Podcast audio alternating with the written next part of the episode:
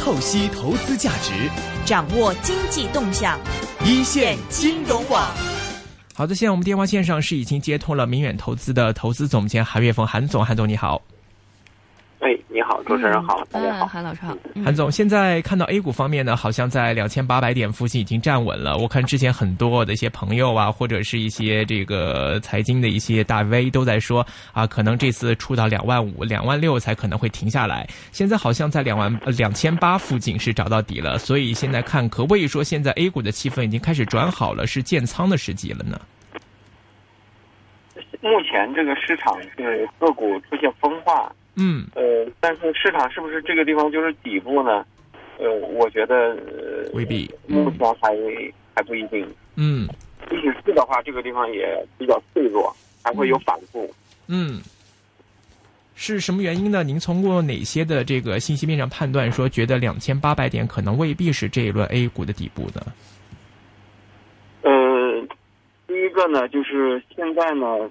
呃，还没有一个支持这个资金不断流入，让市场不断走高的这么一个基本面的环境。嗯只是呃，短期从技术上看呢，是有点跌不动这个位置，呃，在这个地方反复了一段时间，有点跌不动。嗯但是底部呢，它是需要后边的上涨来确认的，就嗯会有一个过程。嗯。现在在投资者的信心这一块，或者是因为我们也看到，虽然说今天是有上升，但是这个成交量方面也是配合不到嘛。但其实这样的一个环境，您觉得说，那现在 A 股的走的一个状态是一个什么一个状态？好像是不生不死吗？就是走一轮波动式，还是要说要看什么样的消息面来等它刺激呢？嗯呃，市场呢，现在场场内的投资人目前的情况呢，对于呃指数的表现，整体来说预期不是太高。嗯呃，但是个股呢出现了比较大的分化，有一些嗯股票已经开始出现创新高的走势。呃，嗯板块上有一些有有一些股票开始出现这种成板块比较活跃的状态。嗯，这个情况在今年以来的一段时间，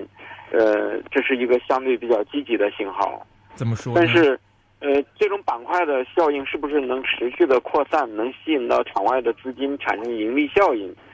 这个才是后来这个市场是不是能走出这个底部的一个主要的一个一个因素。嗯，这一波您看到一些个股或者是板块出现了突破，您分析原因呢？是说因为说这些个股的这个公司的业绩基本面上出现了好转，还是说是因为有一些消息的炒作或者一些跟风的现象呢？呃，应该是里边有资金是觉得在呃这个两千八或者是两千六这个位置呢，觉得不容易跌穿。嗯呃，另外一个对于政府的态度来说呢，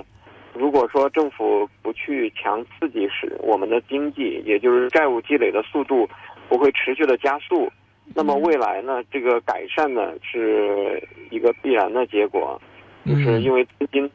不会继续去抽到房地产或者是抽到一些基建投资当中的话，那么有一部分资金还是会回到股市。嗯呃嗯，这是这是有资金愿意去抄底的一个一个原因。嗯，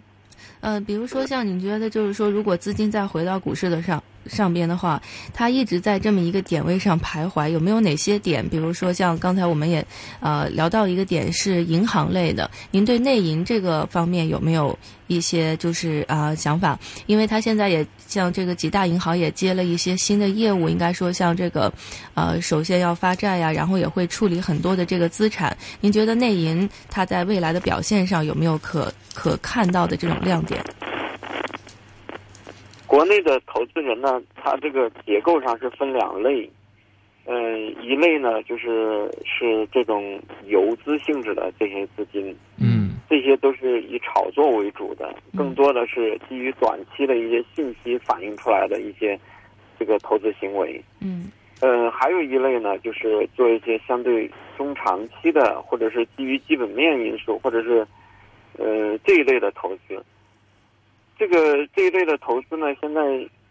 目前并没有很明显的这个有资金持续流入的现象。嗯但是，呃如果说我们的投资者结构，因为未来不管是养老金入市也好，还是引入海外的资金也好，都存在一个问题，就是现在的我们的信用债开始有一部分出现违约，那么信嗯用债的价格开始有一些压力。嗯但是我们看到，其实很多银内银银银行股的他们的派息率都还是都甚至超过了债券的收益率。嗯，那么这一块呢，就会有有一部分投有一部分吸引到一部分投资人，但是嗯它和目前场内活跃的这一部分投资人肯定是两类人。嗯，现在所以场内说活跃的是哪一对类是人？哪一你觉种得？目前场内活跃的主要的呢，还是一些炒作为主的一些游资， OK，嗯是不以基本面为支撑的，而是做题材或者是做那个那个那个板块轮动之类的。这这个在国内的 A 股市场是非常活跃的一个力量。嗯，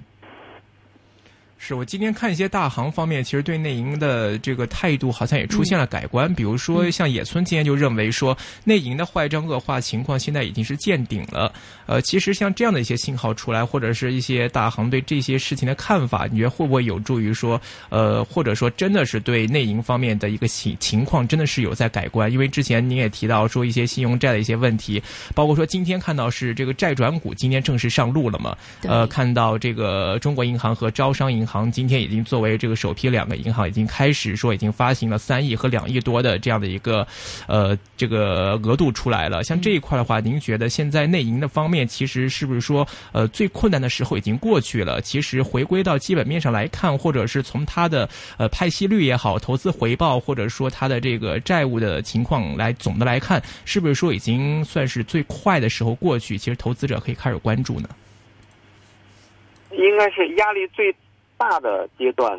可能到这个阶段可能会开始逐渐的会开始减轻，嗯。就主要就是只要是政政府的政策方向不再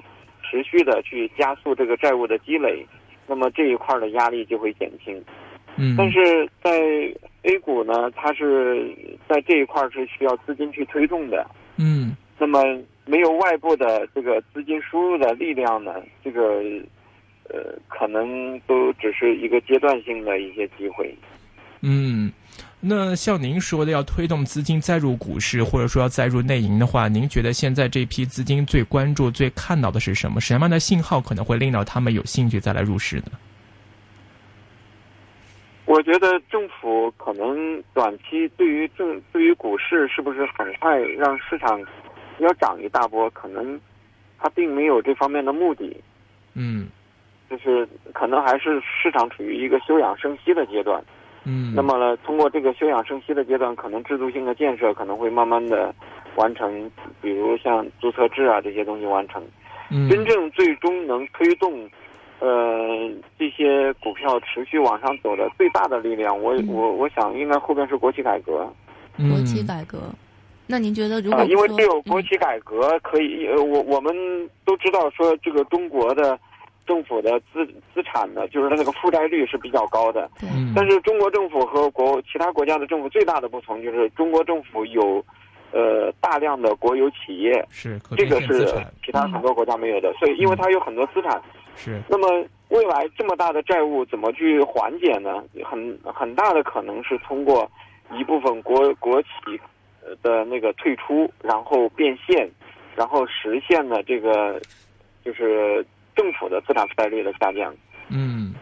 所以说，最后降杠杆呢，可能还是要走的这一步，但是，嗯呃，短期来看，可能还不会那么快。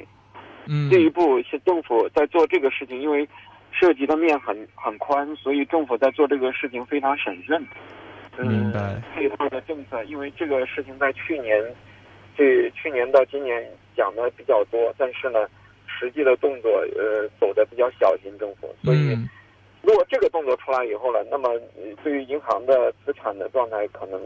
就会进一步的会减轻会相对乐观一些。 OK，但是刚才您提到这个注册制方面，之前全国两会的时候好像有明确提到说，注册制也不会这么快的迈出步子对来开始呃落实和执行了。呃，所以您觉得注册制这一块应该机会大吗？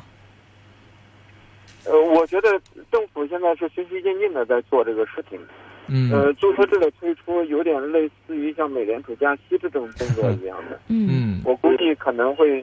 呃，它会试探性的，呃，一方面现在修法还需要很长时间，那嗯么这一个过程呢，也要看市场的承受能力。假如市场真的能在两千八这个地方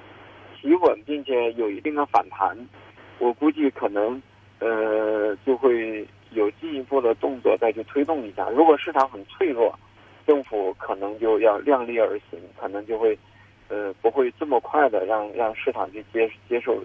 呃让市场感觉这是一个负面的信号。嗯。那现在在 A 股方面，您呃觉得现在在 A 股方面寻找股份的话，现在应该寻求怎么样的一个思路和方法呢？我我觉得就是这个要看这个投资人是一个什么样的 呃游资还是一个状态基金融如果人说是追求一个相对稳健的，嗯那我我觉得呢，像这个呃一些高派息的股票是是可以关注的，因为有一些这样的股票确实呃已经比一些债券的收益率要好一些。嗯那么，呃，在国内 A 股来说，比较适合本土化的东西呢，还是做成长类的股票。嗯，成长类的股票，比如嗯说呢比？如说像有什么具体的？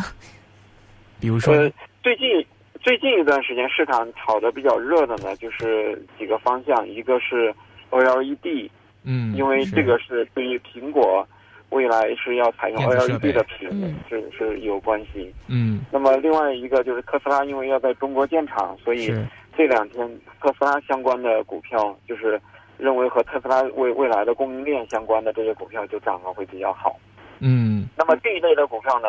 通常他们的情况估值水平并不是特别的低，嗯，如果有一些位置比较低，市值又不是特别大，然后嗯又的确有特斯拉这方面的订单可能存在这个预期的，那这一类的股票就可以关注一下很容易开盘嗯明白，好的，呃这个好这个是已经涨起来的。嗯明白，好的，今天非常好的高兴请到韩总，非常感谢韩总，谢谢，嗯，谢谢。拜拜。好，